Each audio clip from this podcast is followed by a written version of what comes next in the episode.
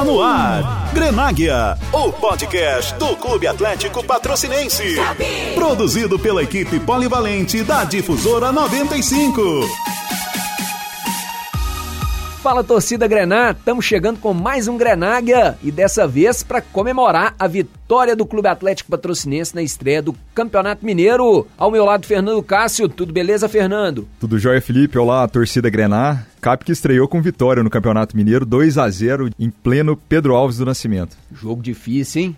Jogo complicado, jogo de estreia é sempre muito difícil, marcado por ansiedade. O ritmo dos jogadores ainda não é o ideal, o entrosamento dos jogadores ainda se encaixando, se conhecendo uns aos outros, mas pela vitória foi uma excelente estreia, na minha opinião. Destaque para mim para o ataque que funcionou. Você pega aí o primeiro gol, um passe do atacante de beirada Giba para o outro de beirada, o Jaime, que daqui a pouco ele vai falar com a gente, né, Fernando? Sim, e sobre essa jogada, o Giba fez um belo lance, ele que pegou a bola no meio-campo, foi carregando, passou pelo volante, o Augusto Recife. Na minha opinião também, tentou o cruzamento, a bola passou pelo zagueiro Rodolfo Mol e pelo goleiro e acabou entrando. Daqui a pouco o Jaime mesmo vai falar sobre aquele cruzamento que resultou no gol primeiro do CAP no campeonato de 2020 no Mineiro. Já no segundo gol, de novo o ataque funcionou. Danielzinho, que é um atacante de beirada que saiu do banco, no intervalo ele entrou e ele conseguiu disputar bem a jogada com o zagueiro do Vila, com Diego o Macedo, Macedo. E na sequência ele rola para trás pro gladiador, que no primeiro momento é travado, a bola sobra para ele meia altura e ele com recurso, um voleio, belo voleio, faz um gol merecido. A bola estava quase saindo do campo, ele já sem ângulo, a bola escapando do gladiador, ele conseguiu dar um quase voleio ali já em meia altura e fez um gol, um bonito gol que sacramentou a vitória do Cap por 2 a 0 nessa estreia. Felipe, você que destacou o setor ofensivo do Clube Atlético Patrocinense, eu pontuo também é, a atuação do goleiro Thiago Passos, que no final da primeira etapa fez uma excelente defesa após o chute do meia Bruno Smith, um chute que foi a queima-roupa. O jogador recebeu a bola de costas para o gol, girou e bateu. O Thiago fez uma brilhante defesa, que na minha opinião, se o Cap toma o gol naquele momento, poderia abalar o emocional da equipe para a segunda etapa. O Thiago garantiu o bicho, vamos falar, para essa vitória acontecer. Aquela defesa animou muito. E teve aquele lance também no início do jogo, o Cap tava com a sorte. Sim, sim. Do Cearense, Leandro Cearense. Driblou o Thiago e na hora da finalização acabou concluindo para fora. Vamos agora trazer o Jaime? Vamos lá, participação do ponta esquerdo, o atacante Jaime, ele que forma o trio de ataque ali com Giba pela direita e o Rafael Gladiador no comando de ataque. Jaime, início de temporada, apenas um jogo, um jogo de estreia. O que, que você está achando do entrosamento do trio de ataque? Você, o Giba e o Gladiador. Ah, então, a gente já vem se entrosando ali. É, são jogadores de qualidade, aí fica mais fácil. Acho que tem tudo para dar certo e pra gente fazer uma boa campanha no Campeonato Mineiro. Fala da sua ajuda defensiva, o que, que o Thiago te cobra? Ah, então, ele sempre cobra isso bastante, né, do, dos jogadores da beirada que joga pelo ataque, né, para estar tá ajudando ali na marcação, voltando ali bem para acompanhar o lateral, para não dar espaço para eles, que se torna uma jogada perigosa do outro time, né. Então a gente está procurando é, fazer o que ele está pedindo, absorver o, o método dele de trabalhar. Então acho que eu e o meu outro companheiro que está jogando pela beirada, que é o Giba, a gente está conseguindo neutralizar a jogada do adversário ali. Jaime, o primeiro gol saiu logo de cara na estreia contra o Vila. Qual a sua meta de gols para o Campeonato Mineiro?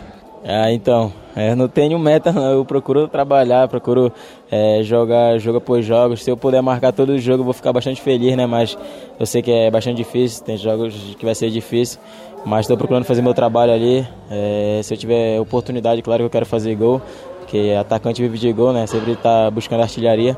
Mas o meu principal objetivo é ajudar o patrocinense a conquistar os objetivos é, traçado pelo clube esse ano. Gol contra o Vila Nova. Foi cruzamento? Porque quem estava assistindo entendeu que você foi cruzar. então, todo mundo me perguntou isso depois. Né? Mas ali é uma jogada característica minha, né? Eu gosto de jogar ali pela, pela esquerda para cortar para dentro, para finalizar. lance rápido ali, eu recebi a bola, tirei o adversário, já bati forte pra, na direção do gol. Foi passando de todo mundo, a bola entrou. É, o juiz ele falou que marcou para mim, então fico feliz de ter ajudado marcando o gol. E agora o próximo jogo, um clássico contra o RT, o que, que o torcedor do CAP pode esperar do desempenho da equipe no próximo domingo lá em Patos de Minas? Ah, pode esperar a mesma vontade, né? Mesma raça, mesma determinação para ganhar o jogo. A gente sabe que vai ser um jogo difícil, sabe que é um clássico aqui da região, mas nossa equipe está bastante é, tranquila. A gente vai consertar os erros que cometemos nessa partida contra o Vila, para que quando chegar no domingo a gente fazer um grande jogo contra o RT. Falou o atacante Jaime do Clube Atlético Patrocinense, o Jaime que fez o primeiro gol na temporada do Clube Atlético Patrocinense e contou na entrevista que é uma jogada característica, aquele cruzamento mais fechado, mais direto para o gol, que costuma surpreender, como foi na última quarta-feira. O Jaime, que é um atacante destro e gosta de atuar pelo lado esquerdo, sempre trazendo as jogadas para o centro, ou cruzando ou finalizando nessa. Não sei até agora o que ele quis fazer, mas enfim saiu o gol. Que bom para a torcida grenar e para os três pontos do CAP no campeonato. Isso é o que importa. O CAP já largou na frente nesse campeonato mineiro. Contra o RT, tomara que o time consiga fazer uma partida equilibrada nesse clássico regional que a gente espera muito esse jogo do próximo domingo. E levar essa empolgação da vitória na estreia, né? O clube jogou em casa e conseguiu um importante resultado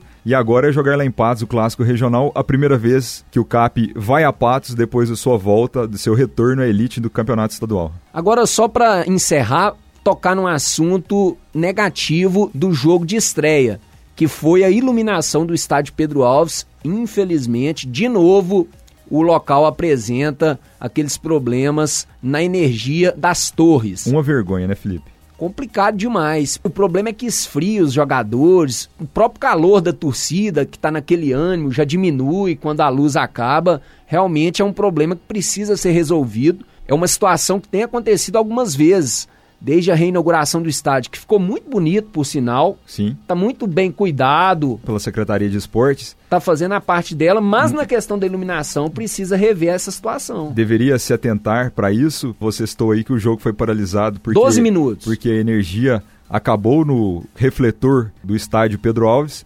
E lembrando que isso aconteceu também antes da bola rolar. Alguns minutos antes, as luzes se apagaram e quase atrasou o início da partida. É isso e a gente espera que seja solucionada essa questão do estádio Pedro Alves do Nascimento. E sobre a programação do CAP, pela frente agora dois clássicos regionais. Vai até Patos neste domingo e na quarta-feira da semana que vem enfrenta o Uberlândia também fora de casa. Torcer para que o CAP continue bem nessa caminhada no estadual. E a gente vai ficando por aqui, a gente volta na semana que vem para falar como que foi lá em Patos de Minas e já falar também do jogo em Uberlândia na próxima quarta. Tá certo, Fernando? E a gente vai ficando por aqui. Agradecer a você, ouvinte, que nos acompanhou. Um abraço e até a próxima. Valeu, Felipe. E para você, ouvinte, que nos acompanhou, continue seguindo a gente lá na nossa página no Facebook, Rádio Difusora 95.3, no site difusora95.com.br e também no Spotify. Valeu e até o próximo episódio.